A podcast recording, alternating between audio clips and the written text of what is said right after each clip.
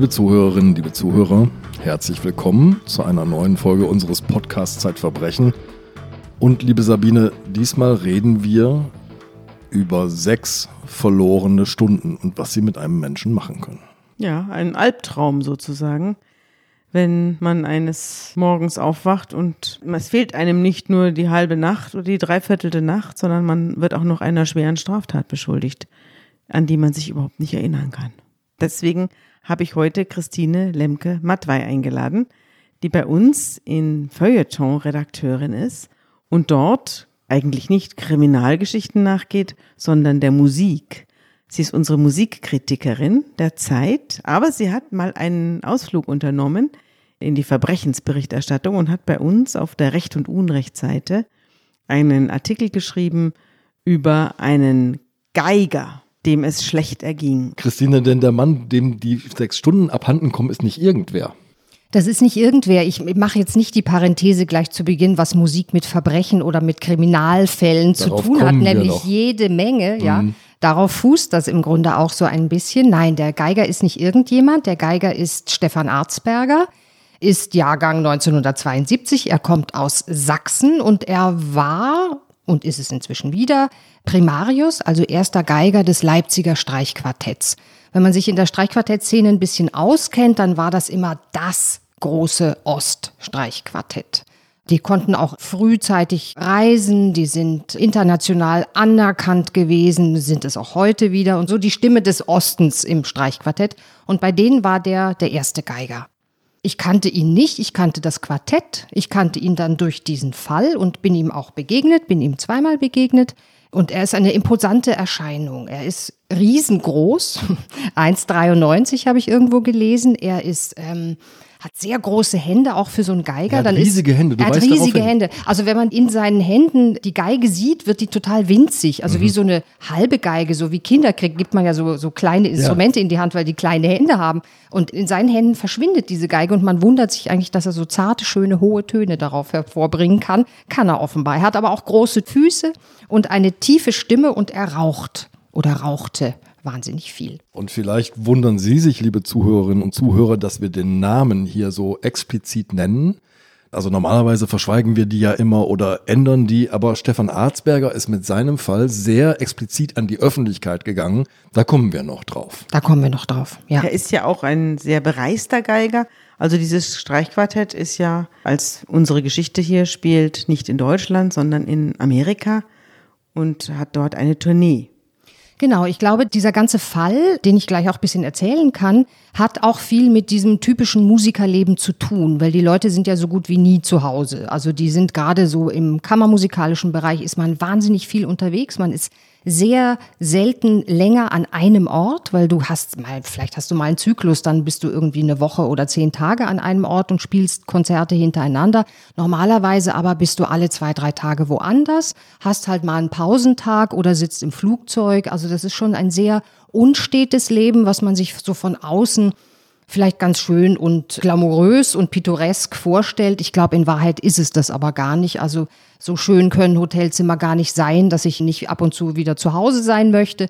Und das, was ich damit sagen will, es gibt doch eine Menge an psychischer Belastung, was dieses Künstlerinnen und Künstlerleben mit sich bringt. Und damit muss man umgehen können. Und da hat jede und jeder so seine, ihre Art, damit umzugehen. Und wir müssen noch mal dazu sagen, also diese Reisen sind ja kein Selbstzweck, sondern sie dienen Nö, dazu, Geld. auch bestimmte Märkte zu Ja. bedienen. ja. Ja. Also die USA sind ein wichtiger Markt. Die USA sind ein wichtiger Markt. Unsere Geschichte spielt ja in New York, Frühjahr 2015. Und die USA sind natürlich ein wichtiger Markt. Sie sind der Schauplatz der meisten Plattenlabels oder die haben alle da ihr Zentrum sitzen. Ja, es ist einfach ein riesenhafter Markt. Man sagt immer so, die klassische Musik spielt, das Herz der klassischen Musik spielt und schlägt in Europa.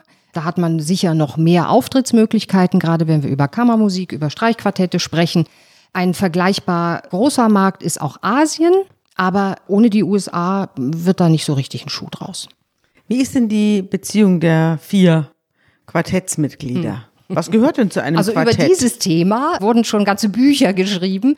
Also zu einem Streichquartett gehören vier Musikerinnen und Musiker, zwei Geiger, ein erster und ein zweiter, eine Bratsche und ein Cello. Also die musikalischen Stimmen staffeln sich so nach unten und dafür ist unglaublich tolle, faszinierende Literatur geschrieben worden.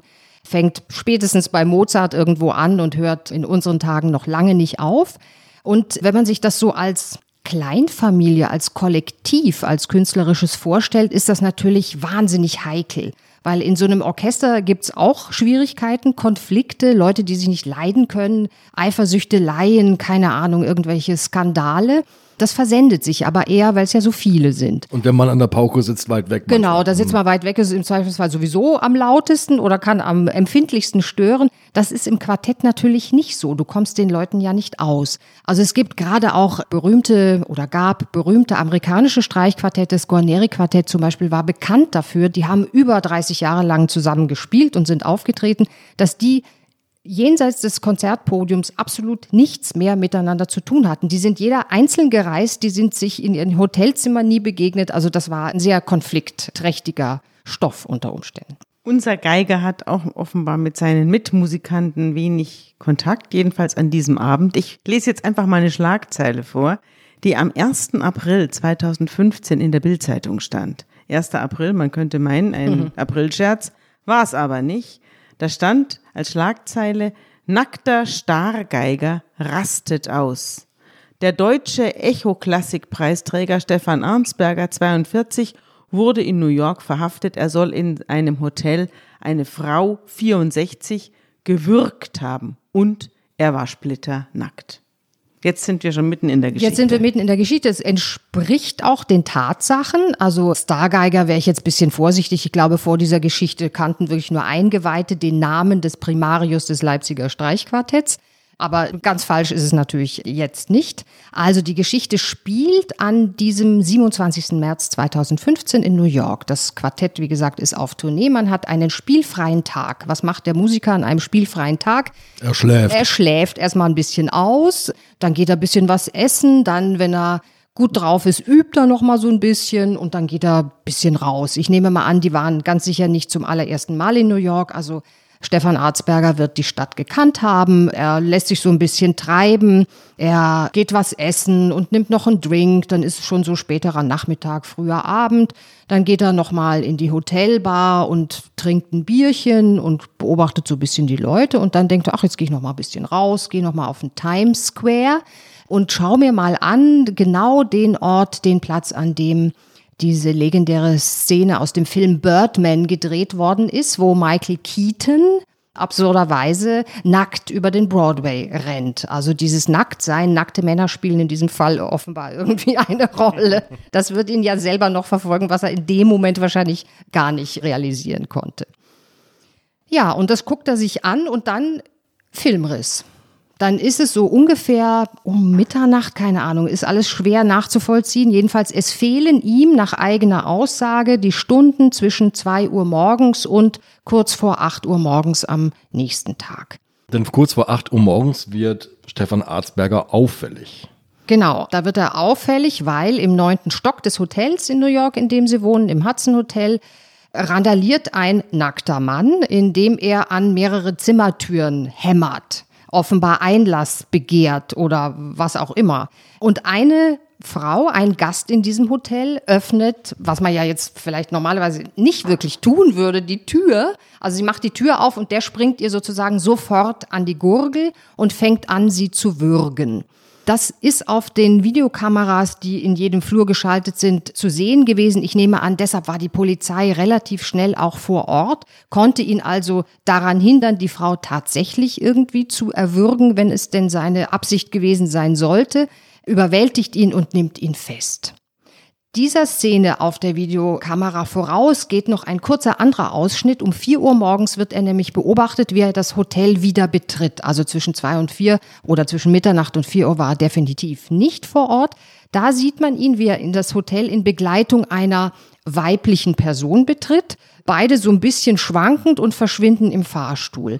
Nach einer Dreiviertelstunde kommt die weibliche Person wieder raus und hat im Gepäck, was man natürlich in dem Moment, in dem man diese Aufzeichnung sieht, noch nicht wusste, Arzbergers iPad und eine oder mehrere Kreditkarten aus seiner Brieftasche. Und was man in dem Moment, als man diese Bilder der Kamera sieht, natürlich noch nicht weiß, ist, dass es sich bei dieser weiblich aussehenden Person nicht um eine Frau handelt, sondern um einen Transvestiten, eine Prostituierte, die offenbar den Arzberger irgendwie abgezogen hat. Und er ist drauf reingefallen oder er hat das Spiel mitgespielt. Da er sich an nichts erinnern kann, wird man das nie beantworten können. Was man aber deutlich sagen kann, die Kreditkarten kommen bald darauf zum Einsatz. Die werden gleich verwendet. Ja. Also das war das Ziel offenbar und wird auch in die Tat umgesetzt. Ja. Und was man vielleicht auch dazu sagen muss, ist, dass er die Frau, der er an die Gurgel ging, nicht kannte. Eine, Nein. Eine vollkommen Fremde. Eine vollkommen fremde 64-Jährige. Auch deren Name ist bekannt. Pamela Robinson heißt die. Und wenn man sich mal in die Lage dieser Frau versetzt, ist es natürlich eine Horrorsituation. Also machst die Tür auf, aus welchem Reflex heraus auch immer, und es springt dir da ein nackter Mann an die Kehle. Also fürchterlich, schon schlimm. Die Polizei, hast du schon gesagt, ist bald vor Ort. Stefan Arzberger wird festgenommen. Und was passiert jetzt? Er wird festgenommen und verschwindet für 30 Stunden in Untersuchungshaft. Er sagt, die Umstände dort, vielleicht ist das ganz normal, hat er als menschenunwürdig empfunden. Also man hat ihn offenbar weder über seine Rechte richtig aufgeklärt, noch hat man, weil die Polizei offenbar sehr schnell, um nicht zu sagen im ersten Moment schon den Verdacht hatte, der Mann steht unter Drogen, noch hat man ihm irgendwelche Proben entnommen, also man hätte ihm eigentlich Blut abnehmen müssen, man hätte ihm eine Urinprobe entnehmen müssen, hat man alles nicht getan. Das sind natürlich Versäumnisse, die später dann in dem Verfahren, in dem Prozess schwerwiegende Folgen hatten, weil er einfach nicht beweisen konnte, und das ist seine These, dass diese Melissa, so heißt diese Transvestit-Prostituierte, ihm irgendwas ins Getränk geschüttet hat oder ihm vorher in der Hotelbar irgendjemand irgendwas ins Bier gekippt hat. Meistens gibt es ja auch so Paare, die da zusammenarbeiten. Ja, er hat ja sein Bier eine Zeit lang stehen lassen. Er hat sein Bier stehen lassen und ist raus Genau. und hat draußen eine geschmaucht und Ja. kam dann zum Bier zurück. Ja, also reichlich Gelegenheit, da irgendwie eine von diesen K.O.-Tropfen, die das Bier nicht minder gut schmecken lassen, reinzutropfen. Jetzt habe ich eine Frage an den Andreas. Andreas, was ist denn das für ein Zeug? Von K.O.-Tropfen weiß ich bisher nur, dass man dann ohnmächtig wird und nicht mehr richtig handeln kann. Also, dass man unfähig wird, sich zu wehren. Aber dass man andere Leute angreift, das habe ich noch nie gehört. Was ist denn das für ein Stoff, der da in Frage kommt? Also erstmal, K.O.-Tropfen sind nicht ein Stoff, sondern es ist eine riesige Gruppe von Stoffen. Ich habe hier einen Artikel mitgebracht aus dem Deutschen Ärzteblatt mit einer langen Liste von Antidepressiva und Neuroleptika. Ich glaube, das sind nicht, wenn ich so überblicke, ungefähr 30 verschiedene Substanzen, Benzodiazepine nochmal 20, Opioide und noch andere Stoffe wie Ketamine und so weiter. Also eine ganze Gruppe von Stoffen. Teilweise sind das Narkosemittel, Teilweise sind es eben Antidepressiva, die kommen aus ganz anderen medizinischen Bereichen und werden hier eben in hoher Dosierung missbraucht. Das war zum Teil in einzelnen Milieus, wir sind hier in Hamburg, ne? also St. Pauli, wurde gern mal Nulodar verwendet. Ne? Wenn jemand so auf dem Kiez in so einer Bar war und sein Bier unbeaufsichtigt stehen ließ, dann wurde dem plötzlich ganz schummrig und danach war seine Brieftasche weg. Diese Fälle hat man dann sehr intensiv verfolgt. Ich glaube, Nulodar ist von St. Pauli verschwunden. Es gibt aber auch eine interessante Geschichte über eine andere Substanz, nämlich Flunitrazepam. Das ist ein Mittel, das ist eine typische Tablettenform und diese Tabletten waren weiß und geschmacklos. Und man konnte dieses Mittel eben sehr spurlos in Getränke hineinbröseln, bis der Hersteller die Rezeptur verändert hat. Also blauen Farbstoff reingemischt hat, einen Bitterstoff reingemischt hat, sodass irgendwie klar war, da ist was im Getränk. Aber es gibt immer noch Generika von dieser Substanz zum Beispiel, die sind nach wie vor farblos und nach wie vor quasi geschmacklos.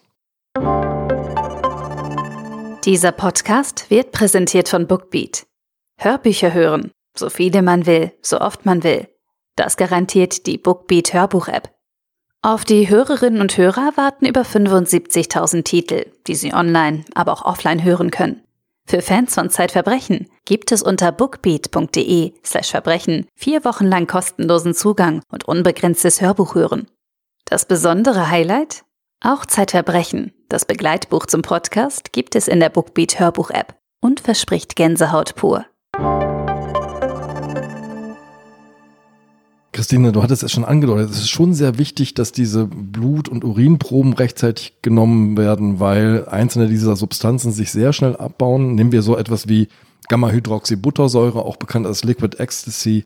Das ist so aus dem Blut nach ungefähr acht Stunden verschwunden und aus dem Urin nach ungefähr zwölf Stunden. Dann bleibt einem nur noch irgendwie Wochen später die Haare zu untersuchen, Haarproben zu nehmen und zu gucken, ob es einen regelmäßigen Konsum gibt. Das hat man ja auch bei diesem Geiger getan und es hat sich herausgestellt, da ist kein regelmäßiger Konsum. War nicht nachweisbar, nein. Und das macht aggressiv auch.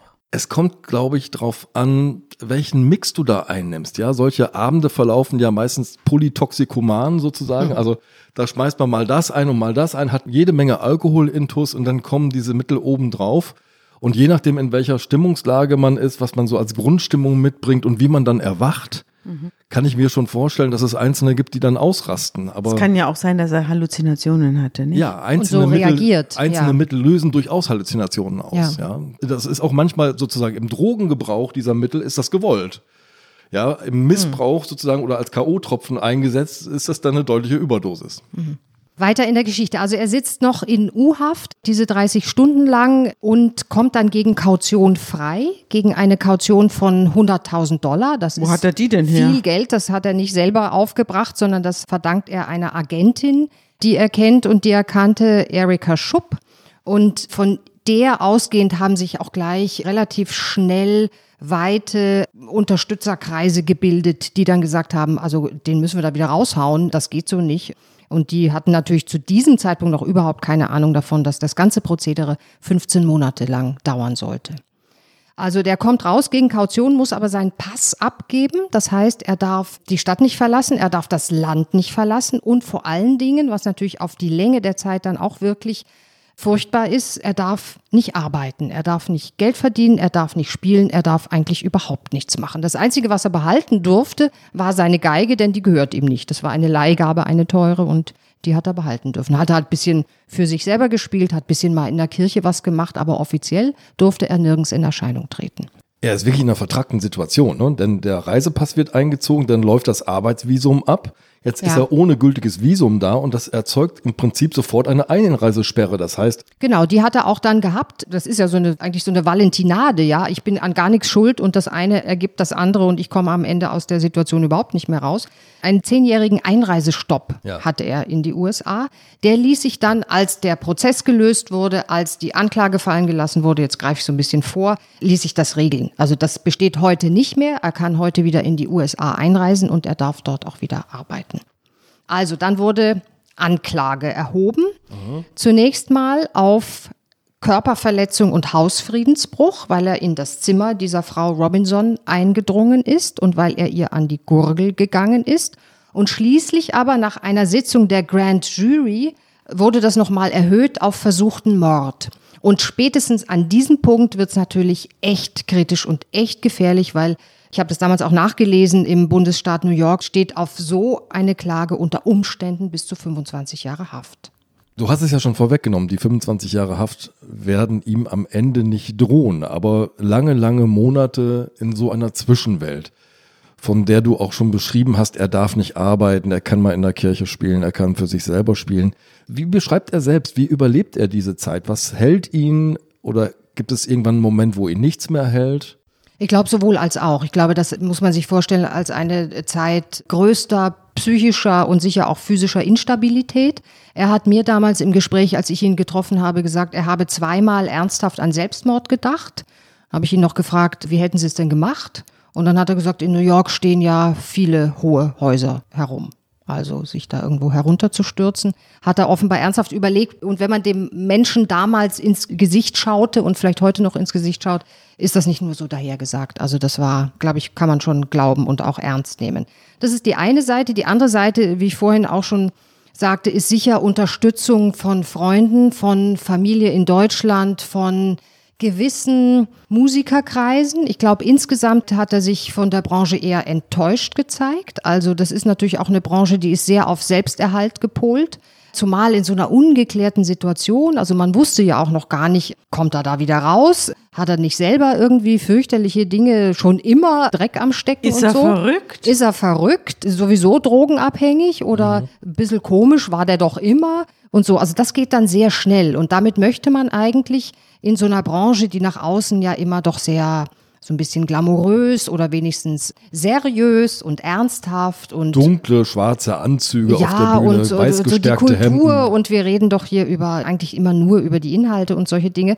Damit will man dann relativ schnell wenig zu tun haben. Und das hat der, wenngleich, glaube ich, nicht so explizit, aber dann doch auch zu spüren bekommen. Nicht nur aus der Musikbranche, und das ist, glaube ich, wirklich auch ein, ein Wunderpunkt für ihn bis heute, sondern auch so, was machen eigentlich deutsche Behörden?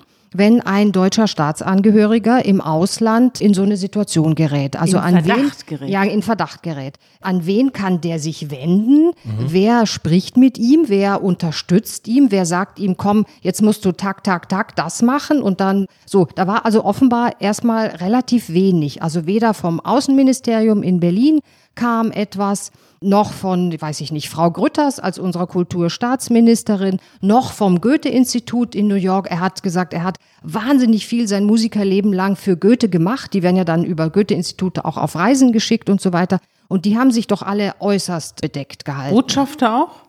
Auch, ja. Das wäre doch die erste Anlaufstelle, oder? Na gut, das ist natürlich ein, ein schwebendes Verfahren. Was wollen die? Ich bin da ein bisschen überfragt. Wie, wie könnte man da eingreifen? Naja, wir hatten in der letzten Sendung einen Fall, der nun ganz anders lag, aber wo auch zwei Ausländerinnen in Malaysia angeklagt waren, sogar einen Mord begangen zu haben.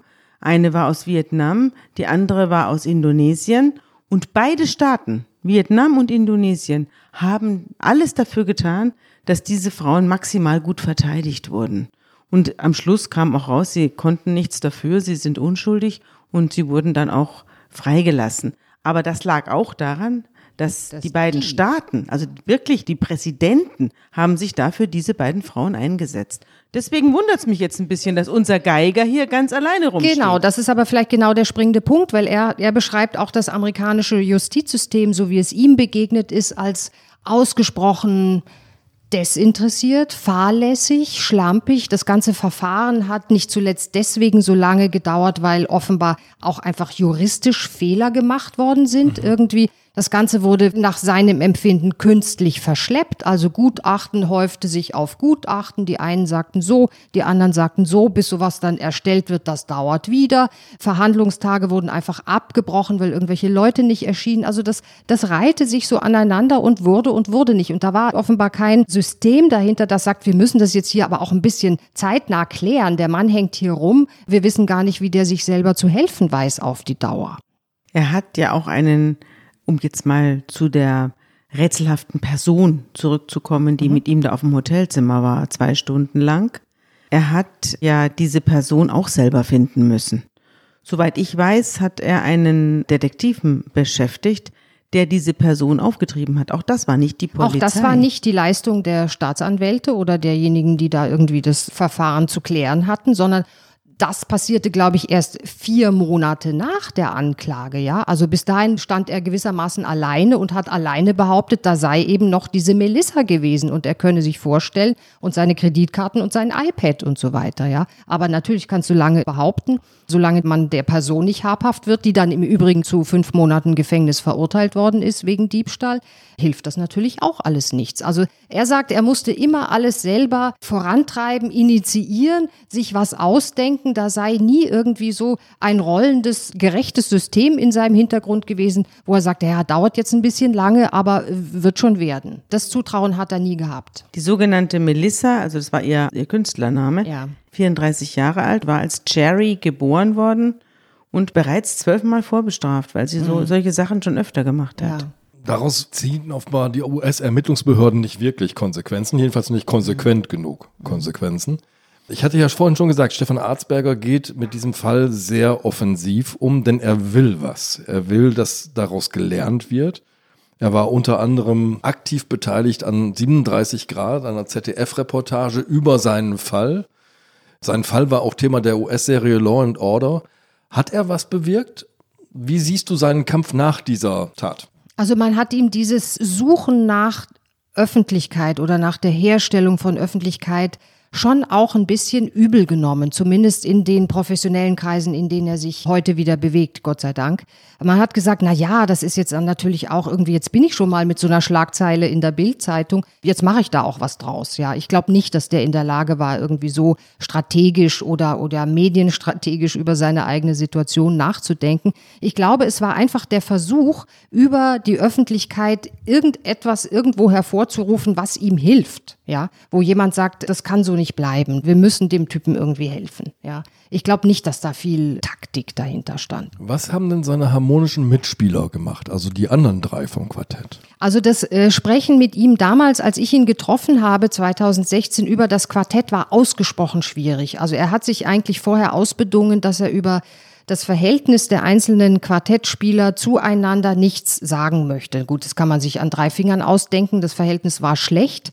Das Verhältnis war aber meiner Ansicht nach und aus heutiger Perspektive nicht unbedingt und ausschließlich wegen Arzberger schlecht, weil der da vielleicht sich mit den anderen dreien nicht verstanden hat, sondern der Cellist, der damalige Cellist des Leipziger Streichquartetts, ist ein gewisser Matthias Moosdorf. Und Matthias Moosdorf, vielleicht hat man den Namen in einem anderen Kontext schon mal gehört, ist heute dem sogenannten rechten Flügel der AfD zuzuordnen.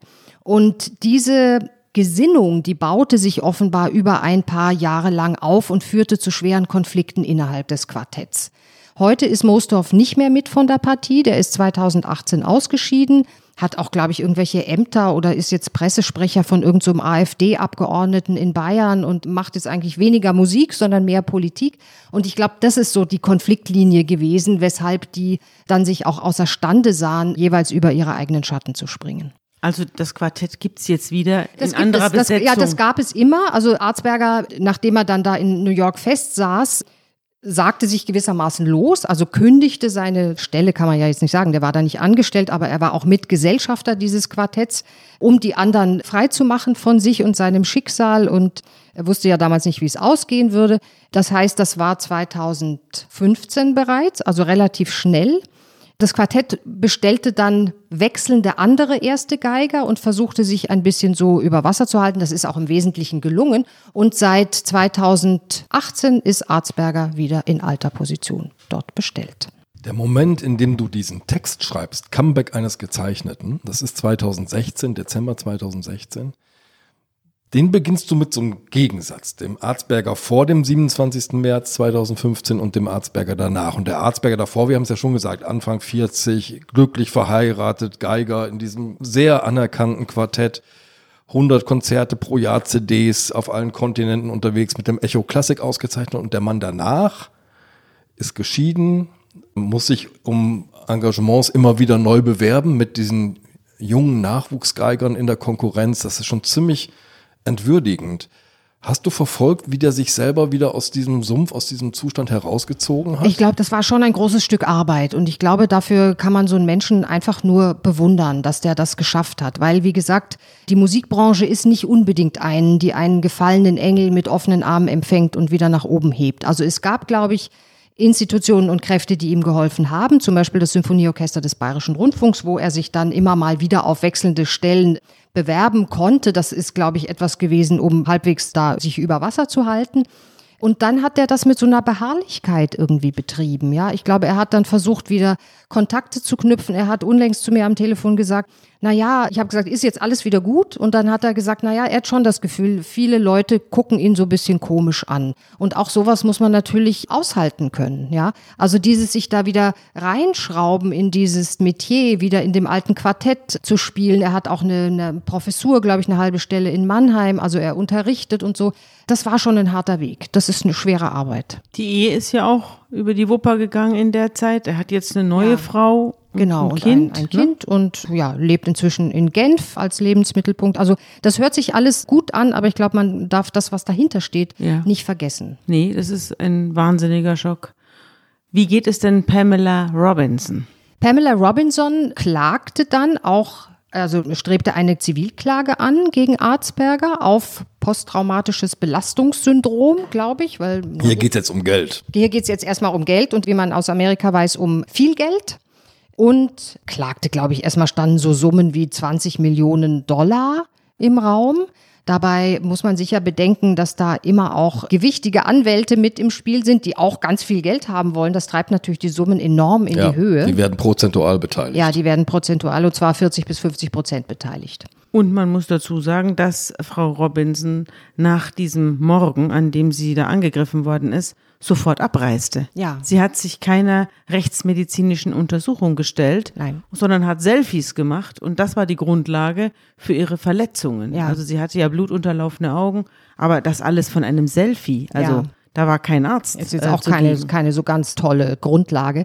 Er hat mir auch damals gesagt und jetzt unlängst im Gespräch auch noch einmal, er habe bis heute nicht mit ihr gesprochen oder nicht sprechen können. Also eine Zeit lang ist das, glaube ich, regelrecht verhindert worden oder er hätte auch gar nicht gewusst, wie. Allein um sich zu entschuldigen, um einmal zu erklären, ich weiß nicht, wie mir da geschah, ich Das weiß nicht, wer ich. ich da war, ja. Das hat alles nicht stattgefunden. Inzwischen, gut, das Begehr, das zu tun, auch so ein bisschen, hat das so ein bisschen nachgelassen, ja. Also aus dieser Zivilklage wurde Folgendes, es ging dann am Ende nicht mehr um 20 Millionen, auch nicht mehr um zwei Millionen US-Dollar, sondern nur noch um eine Million und die wurden ihr auch zugesprochen und die zahlte in diesem Fall seine Haftpflichtversicherung. Für was so eine Haftpflichtversicherung gut ist. Ich dachte immer so für eingeworfene Scheiben. Ja, ich glaube, ich prüfe meine gleich mal, wenn ich nach Hause komme. Ob das da mit drin ja, ist. genau.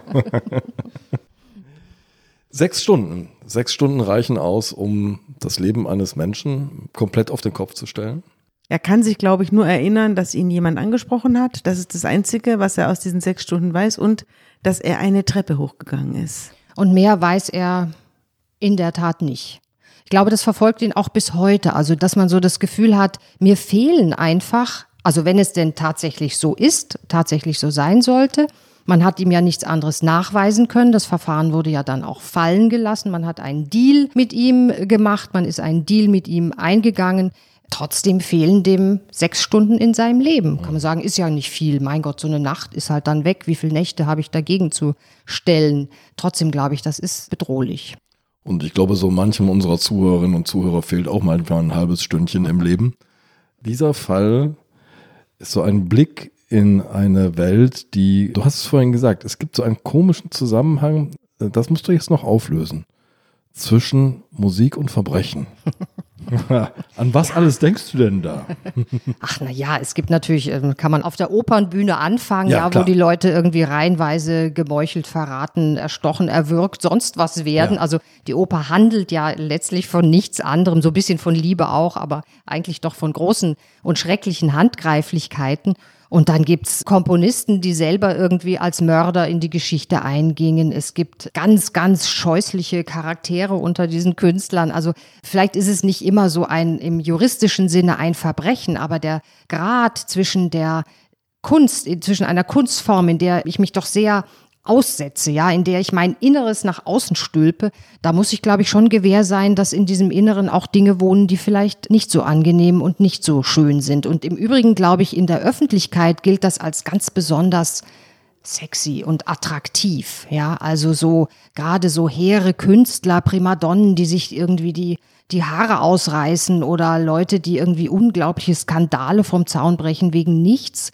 Und das gepaart mit so einer Virtuosität der Selbstentäußerung, ja, also das, das höchste, lichteste ist irgendwie ganz eng verbunden mit den finsteren Abgründen unserer Seele. Das, glaube ich, hat man irgendwie unglaublich gern. Und das hat auch dazu geführt, glaube ich, dass man sich für diesen Fall so in doch so einer sehr breit gestreuten Öffentlichkeit dann plötzlich interessiert hat, weil der Mann als Mann ist eigentlich gar nicht wirklich glamourös. Danke, liebe Christine, dass du uns diesen Fall mitgebracht hast. Bitte gern geschehen. Eine tolle Geschichte. Danke.